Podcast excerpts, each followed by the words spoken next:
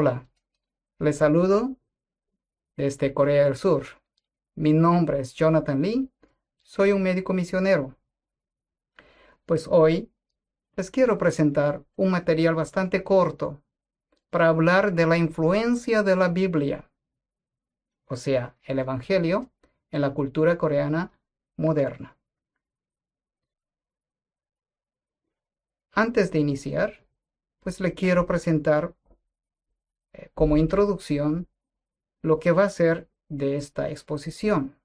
Esta es una narrativa corta sobre la influencia del Evangelio en la remodelación de la cultura moderna de Corea del Sur.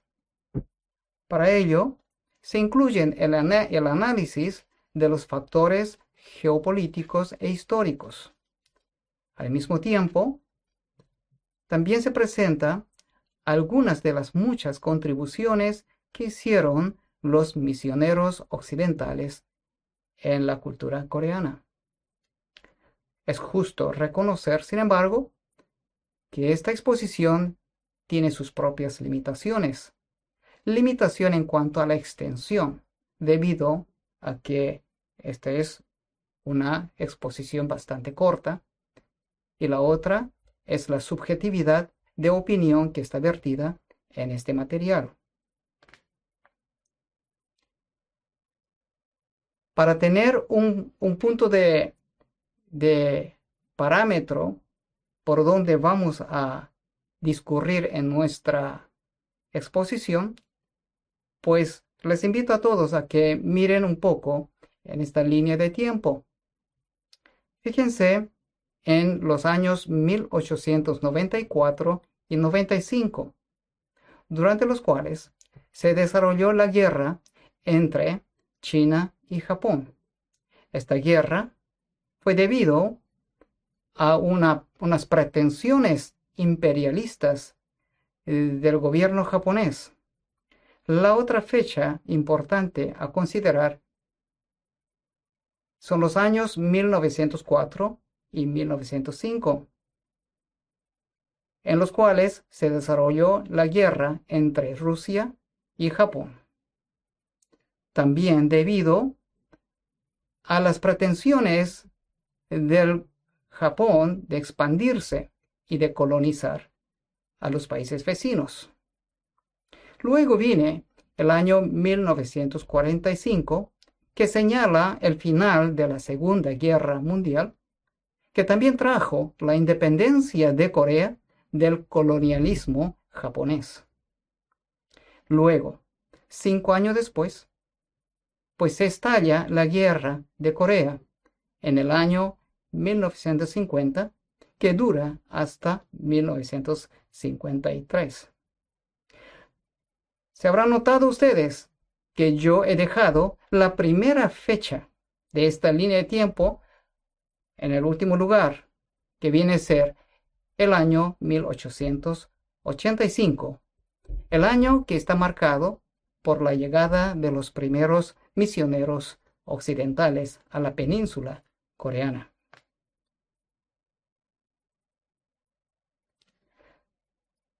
Nos conviene ubicarnos correctamente en el plano geográfico. Les señalo con un círculo rojo lo que se conoce comúnmente como el extremo oriente. Y les presento un mapa aumentada en sus dimensiones. Fíjense ustedes de que hacia el extremo oriente, pues está el Japón. Al otro lado está China, hacia abajo, y hacia arriba Rusia. Y en el medio hay una pequeña península que se llama la península coreana. Japón, que es un país insular, desde muchos años han tenido el sueño de conquistar el continente. Para ello, tendría que hacer frente a un país gigantesco que es China y otro país igualmente grande que es Rusia. Para alcanzarlos, pues Japón tenía que atravesar la península coreana. Ya podrán imaginar las consecuencias de este factor geopolítico. El resultado de estas pretensiones niponas fue la guerra de ese país con China y con Rusia en dos periodos sucesivos que terminaron con la ocupación japonesa de la mayor parte del territorio que ellos pretendían ocupar, incluyendo la península coreana. Y con esto se inició un periodo bastante negro de Corea siendo una colonia de Japón.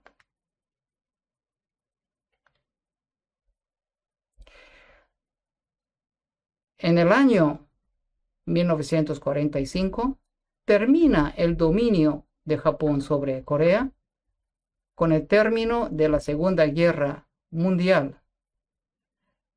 Pero apenas cinco años después, pues empezaron la guerra, empezó la guerra de Corea en 1950. Esta guerra vino a devastar aún más un país totalmente empobrecido. Y como resultado de esta guerra entre la parte del norte de la península y la parte sur de la península, pues arrojó una cifra escalofriante de más de 4.300.000 entre muertos, lesionados y desaparecidos en la guerra. A eso se le tiene que sumar a más de 2.400.000 desplazados de sus hogares y ha dejado una, una cifra, un balance de más de 200.000 viudas y más de 100.000 huérfanos de guerra.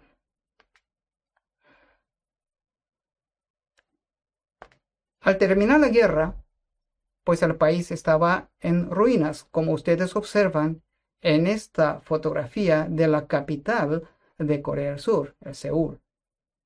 Desde este punto, el país tuvo que levantarse para que en apenas aproximadamente 70 años, pues el país se ha transformado en lo que ustedes observan en esta fotografía actual.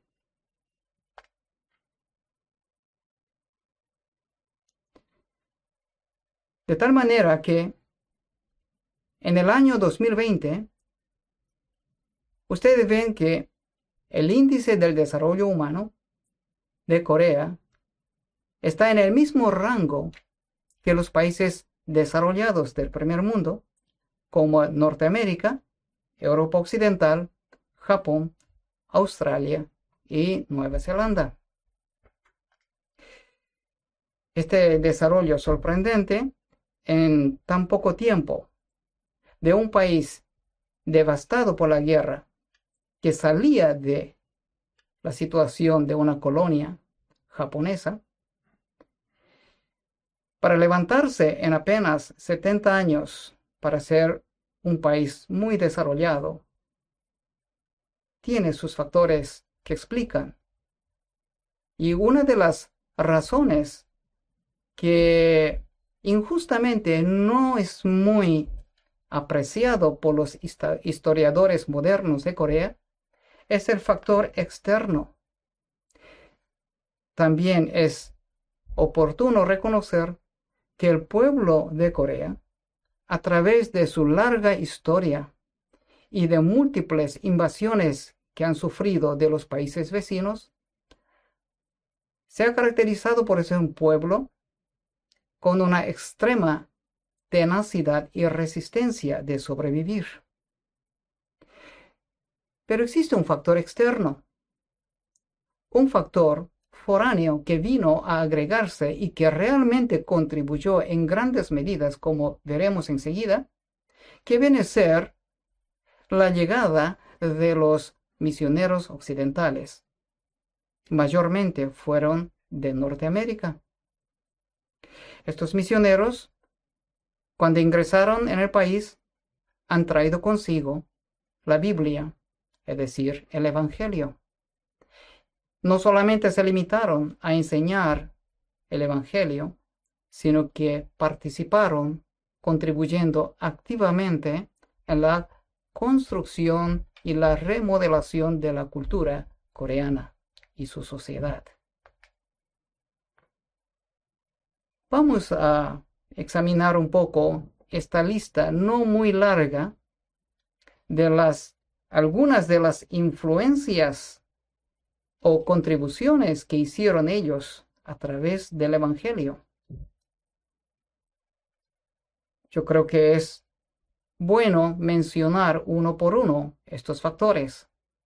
Es la educación, sistema de salud, la difusión del idioma coreano escrito, promoción del derecho de las mujeres, eliminación de los hábitos viciosos de esa época,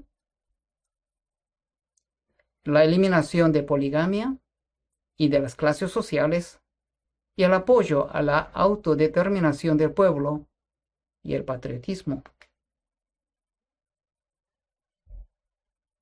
En primer lugar, vamos a considerar la educación. En 1885, cuando los primeros misioneros llegaron en Corea, el país carecía de un sistema educativo. No tenía ninguna escuela con un currículum moderno. Y ellos rápidamente vieron esta escasez y empezaron a trabajar en ofrecer educación regular, moderna, a los niños. Los primeros tiempos fueron marcados por una resistencia de la población, sospechando de las reales intenciones de los misioneros. Y es interesante notar que los primeros alumnos que tuvieron los misioneros eran los huérfanos que vivían en la calle. Pero enseguida la población general se dieron cuenta de la benevolencia de la educación. Y rápidamente se sumaron más alumnos acudiendo a la educación moderna.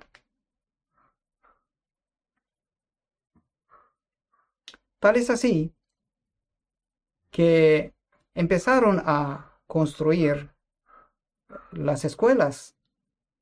Ahora, es importante mencionar aquí de que los primeros esfuerzos de los misioneros occidentales fueron seguidos por las iglesias, por los primeros cristianos coreanos, que ellos con su propio esfuerzo empezaron a abrir las nuevas escuelas y con su propio esfuerzo iniciaron la escuela y la mantuvieron con su propio esfuerzo y recursos. De tal manera que en muy poco tiempo, yo diría en menos de 10 años, a cada dos iglesias había una escuela fundada y mantenida por el pueblo coreano sin un sostén del apoyo del extranjero. La otra área de mucha contribución fue en el, la promoción del sistema de salud, ofreciendo unas enseñanzas y la formación de personal de de profesión médica y de enfermería a los nacionales. Eso estuvo a cargo de los médicos y enfermeras misioneros que habían llegado a la península. Pronto empezaron a formar gente capacitada para ejercer el oficio de la profesión médica.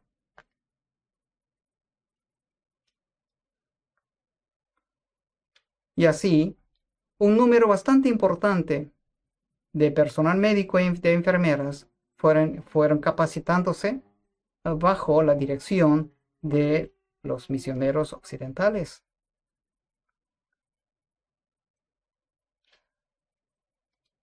Aquí les muestro una fotografía de la época tomada por los propios misioneros del primer hospital que, se inició en Seúl. Este hospital no desapareció con el tiempo, sino que poco a poco se fue creciendo, se fue remodelando, se fue perfeccionando y agrandándose para transformarse en, en uno de los hospitales más modernos del mundo. Y este hospital se transformó en esto que ustedes ven ahora.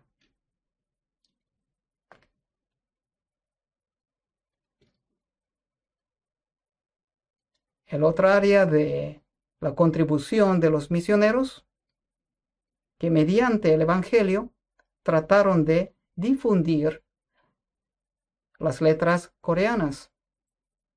Hasta entonces, el pueblo común, vulgar, no sabían escribir. Y los aristócratas utilizaban las letras chinas, que consideraban como un lenguaje o un, un idioma superior. Sin embargo, los misioneros empezaron a impulsar el uso de las letras coreanas, que son bastante más sencillas, y son las letras fonéticas.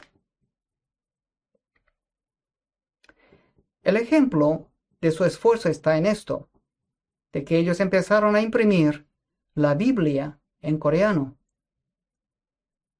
utilizando solamente las letras coreanas. Con esto, las letras escritas llegaron hasta la masa popular y se difundió entre toda la población. Ahora nos toca hablar sobre la contribución que hizo el Evangelio a través de los misioneros en promover el derecho de las mujeres. Tradicionalmente, las mujeres no tenían ningún derecho social. Una mujer que se casa pasa a pertenecer a la familia del marido. Muchas veces no disfrutaban de ninguna identidad propia, sino que estaba encargada de los quehaceres de la casa y de criar los hijos. Una de sus responsabilidades era de dar hijo varón a la familia. De otra manera, pues ella era expulsada de la casa o el marido tomaba otra mujer hasta que le dé un hijo varón.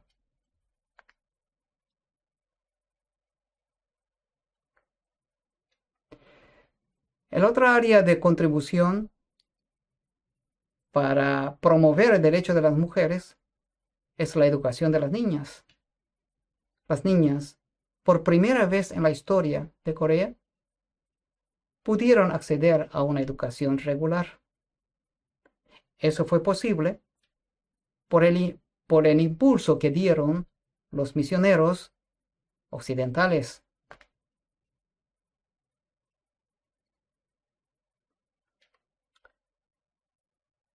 Cuando los misioneros llegaron a Corea a finales del siglo XIX, ellos vieron que había cinco clases sociales. Eran cinco niveles en la sociedad. Los más altos eran los aristócratas, la clase aristocrática. Después de eso venían la clase media, Después de eso venían los trabajadores libres. Y en cuarto lugar estaban los siervos o prácticamente los esclavos. Y en el último lugar estaban los carniceros. A ustedes les sorprendería que los carniceros sean considerados en el último lugar. Sí, efectivamente fue así los que se dedicaban al oficio o la profesión de carnicería no eran consideradas como seres humanos. Los misioneros, cuando empezaron sus iglesias, hicieron que todos, independientemente del estrato social a que pertenecían, se juntaran en el mismo lugar para adorar a Dios. Con esto, poco a poco, y no sin resistencia de la clase aristocrática, se fueron eliminando las clases sociales. De tal manera que la gente de la clase pobre o los siervos o sirvientes y los carniceros tenían su voz y voto dentro de la iglesia, se sentaban junto con la gente de clase más alta y formar una comunidad de fe. Esto fue fundamental para que desapareciera definitivamente la clase social en Corea.